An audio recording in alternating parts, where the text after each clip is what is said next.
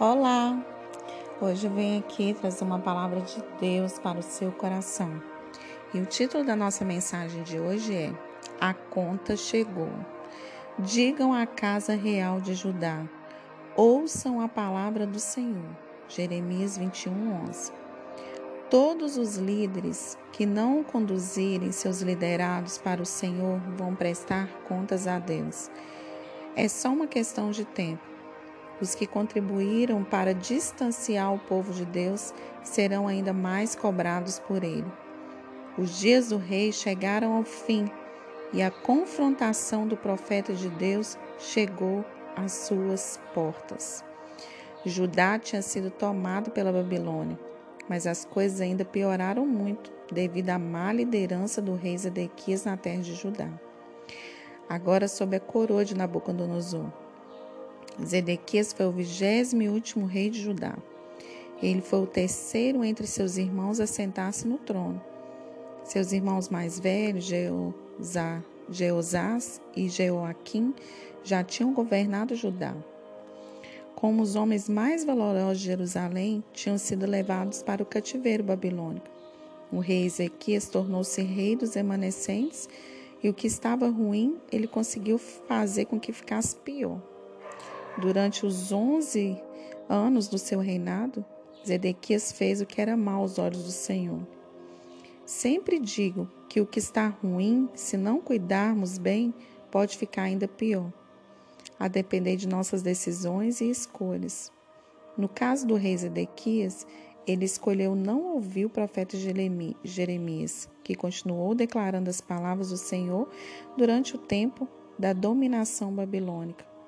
Ele não deu ouvidos, pelo contrário, ele se sujeitou a Nabucodonosor e as coisas foram só piorando, como veremos nas próximos devocionais.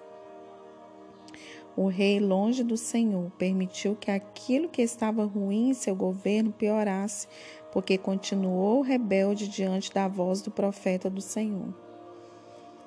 Ore ao Senhor para que em sua vida e liderança, se você atravessar um tempo de adversidade, de consequências más, fruto de semeaduras ruins, você sempre ouça a voz do Senhor e se quebrante, para que haja arrependimento e restauração, e não altivez e deterioração. A seriedade com as coisas de Deus deve ser prioridade na nossa vida. O juízo dele vem quanto menos imaginarmos. Porque um dia a conta chega. Pode demorar anos, pode demorar dias, pode levar, meses, mas tudo que nós fizermos nessa terra que não agrada ao Senhor, se prejudicarmos pessoas, se fizermos coisas que não estão de acordo com a vontade do Senhor, um dia o boleto vai chegar na sua casa, né? E as consequências vão ser ruins. O boleto vai vir alto e a gente não vai conseguir pagar, né? Um dia a gente vai ter que responder pelos nossos atos, pelas nossas semeaduras ruins, aquilo que estamos plantando. Estamos falando disso todo o mês de agosto e agora entramos no mês de setembro. Estamos continuando falando sobre isso porque o livro de Jeremias fala muito sobre o juízo de Deus. O profeta sempre se levantava para falar em nome de Deus, mas as pessoas não ouviam o que ele falava, né? É, as consequências más vinham e as pessoas não estavam nem aí para o que estava acontecendo.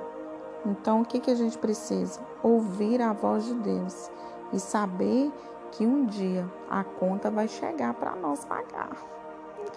E talvez a gente não vai dar conta de pagar essa conta, que vai ser muito alta, né? Então é momento de arrepender, é momento de colocar a mão na consciência, ver o que estamos fazendo. Quais são as nossas atitudes, o que, é que a gente tem falado, o que, é que a gente tem feito, porque aparentemente pode parecer que aquilo que você fez com alguém não vai refletir nada na sua vida, porque você está vivendo um mar de rosa. Mas um dia isso pode virar. A pessoa que foi prejudicada pode ficar bem e você que acha que está vivendo bem pode se ficar ruim. Né? Então, assim, que Deus tenha misericórdia das nossas vidas, que possamos levar as coisas de Deus com seriedade, com compromisso, né, com dedicação, com zelo.